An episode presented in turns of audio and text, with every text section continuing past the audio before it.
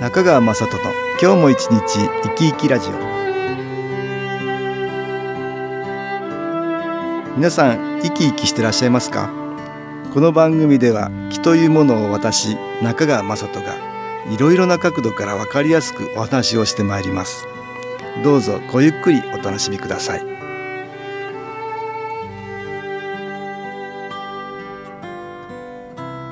中川雅人の今日も一日生き生きラジオ。この番組は気のある生活あなたの気づきをサポートする株式会社 SAS がお送りします。おはようございます。株式会社 SAS の中川雅人です。私ども SS が毎月出版している情報誌月刊肺元気ですが12月10日発売の1月号での私との関東対談のページでは ALS 筋縮性側索硬化症という難病で手足を全く動かすことができないんですが会社の副社長をやっている。とても障害者とは思えない記録の持ち主でもある船子康彦さんにお話を伺いました。私が船子さんを知ったのは幸せの王様という本でした。この本を読んでぜひお話を伺いたいと思ったんです。船子さんは1999年ですから16年前になりますよね。ALS 筋萎縮性側索硬化症という難病を発症されました。41歳の時でした。ALS というのは原因はわからないんですが運動ニューロンが侵され進行性の病気で日本には8000人以上の患者さんがおられるそうです。船子さんは現在は寝たきりで人工呼吸器をつけ言葉も発することができない状態です。そういう状況であっても船子さんは大学などで講演をしたり執筆をしたり介護関連の会社の副社長をやっていたりされています。船子さんの幸せの王様という本には船子さんが体調が悪くなって病院で ALS と診断され人工呼吸器をつけるかどうかということで悩んだ時の心の動きがよく書かれていました。私たち健康に暮らしている者には想像もできないような過酷な試練だったと思います。この本の一部が河合塾の試験問題に使われたり専門学校の入学試験にもなったそうです。今はもうこの本は絶版になってしまってるみたいで残念なんです。ところで手も足も動かせない船子さんはパソコンを使ってコミュニケーションを取られています。ベッドの前にはパソコンがあって船子さんは口の中に入れた缶を噛むことでセンサーを経由してパソコン操作をしているという状況です。ディスプレイ上には50音の文字盤が出ていて文字盤の上でカーソルを動かし文字を特定し文章を作っていきます。その文章を音声に変換することで会話が可能になるんです。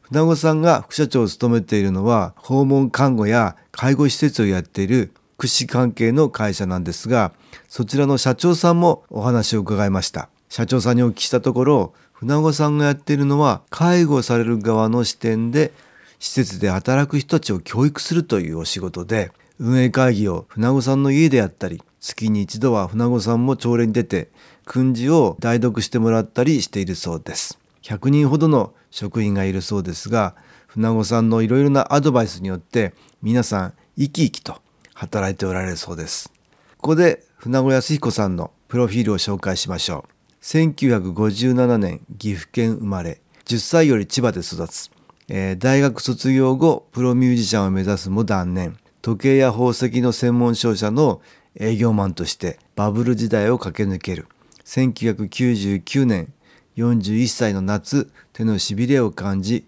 2000年春、ALS と診断される。その後、麻痺は全身に及び人工呼吸器装着に至ると。現在株式会社アース副社長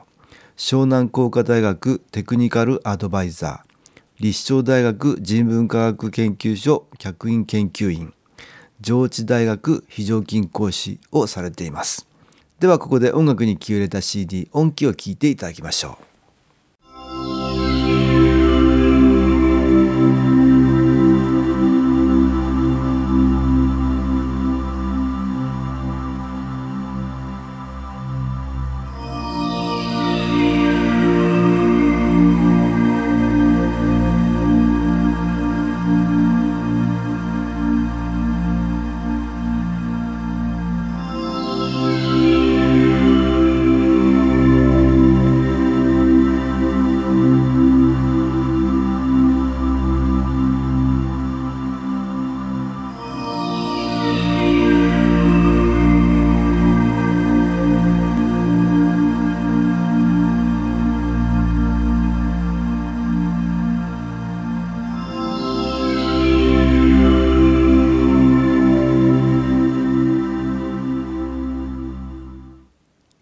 音気を聞いていただきました。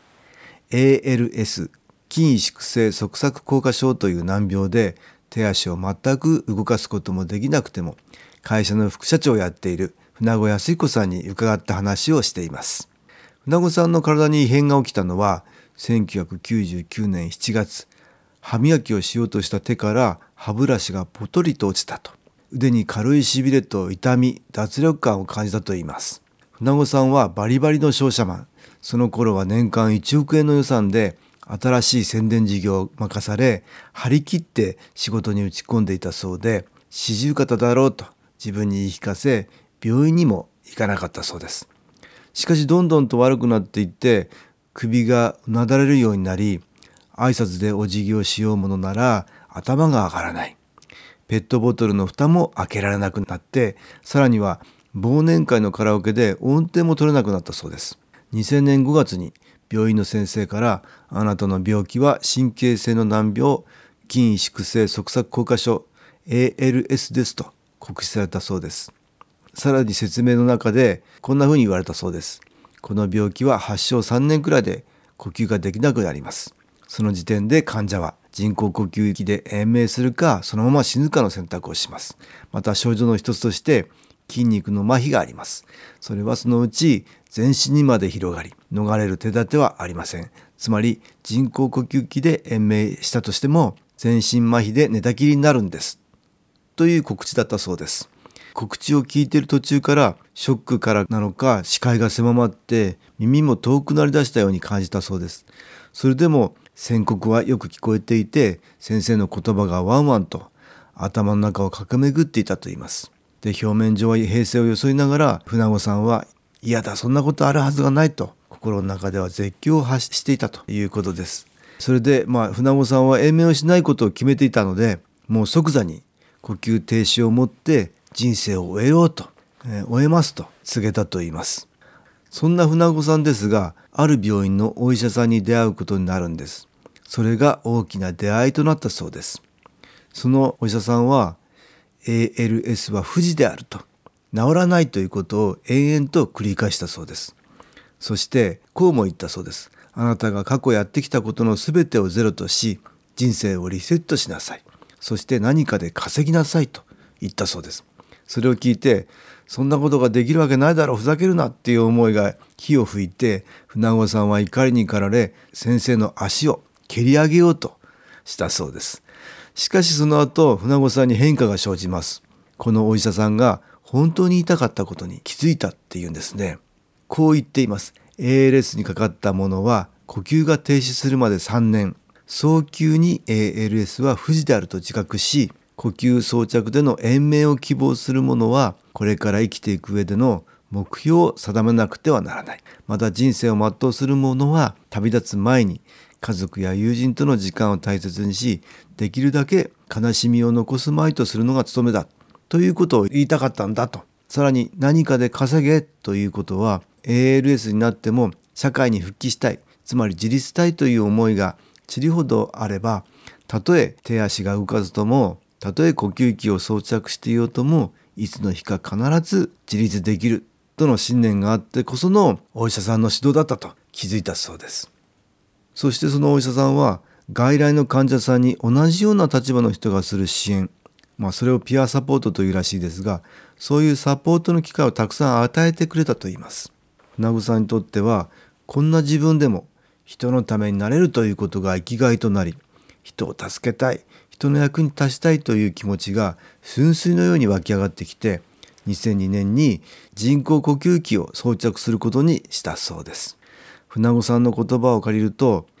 昔の私は人生は大平原を貫く一本道のようなものでひたすらそこを走り続ければバラ色のゴールにたどり着けるものと思っていましたしかしそこここに落とし穴があって突っ走っているとそれに気づかずにはまってしまいますそれは人生をただの線と捉えての誤りです。人生の命は今という瞬間にしかありません。人生というのは今という命の点をつなげ線になるのです。この瞬間にある命、つまり点をないがしろにしては事故や病気の落とし穴にはまります。人生という線にならないのです。線が寸断され人生という線を進めていけなくなるんですだが今という瞬間を大切に生きればその穴に気づくことができるでしょうこれから私は人生は命の連なりということを自覚して瞬間瞬間を大切にしさらなる道を切り開いていきたいと思っています。これが私の言う命ある限り道は開かれるだからです。とおっしゃっていました。私は一見マイナスに思える出来事の中に大きな気づきがあると言っています。船子さんはとてつもなく大きなマイナスを背負いました。しかしいろいろな人と出会いその中から気づきを得て大きなプラスに変えています。あちこちで講演されたり本を書いたりしながら周りの人たちに素敵な気づきを与えています。誰かのためになれるということが大きな希望になり彼を支えているんだと思います。船子さんは人はどんな絶望に直面しても生きていさえすれば立ち直れる。そして再び社会に参加できるようになる。それを知ってもらいたいと思っています。とも言っておられました。とても希望をもらえるお話でした。株式会社 SS は東京をはじめ札幌名古屋大阪福岡熊本沖縄と全国7カ所で営業しています。私は各地で無料体験会を開催しています。12月26日土曜日には東京池袋にある私どものセンターで開催します。中川雅人の昨日話と昨日体験と題して開催する無料体験会です。新気候というこの気候に興味のある方はぜひご参加ください。ちょっと気候を体験してみたいという方体の調子が悪い方ストレスの多い方運が良くないという方気が出せるようになる研修講座に興味のある方自分自身の気を変えるといろいろなことが変わります。そのきっかけにしていただけると幸いです。12月26日土曜日午後1時から4時までです。住所は豊島区東池袋1-30-6池袋の東口豊島公会堂のすぐそばにあります。電話は東京03-3980-8328 3980-8328です。また SS のウェブサイトでもご案内しております。お気軽にお問い合わせください。お待ちしております。いかがでしたでしょうか？この番組はポッドキャスティングでパソコンからいつでも聞くことができます。SAS のウェブサイト www. 新機構 .com 新機構は SHINKIKO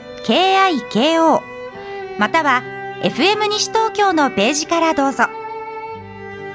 中川雅人の今日も一日生き生きラジオ。この番組は気のある生活あなたの気づきをサポートする株式会社 SAS がお送りしました。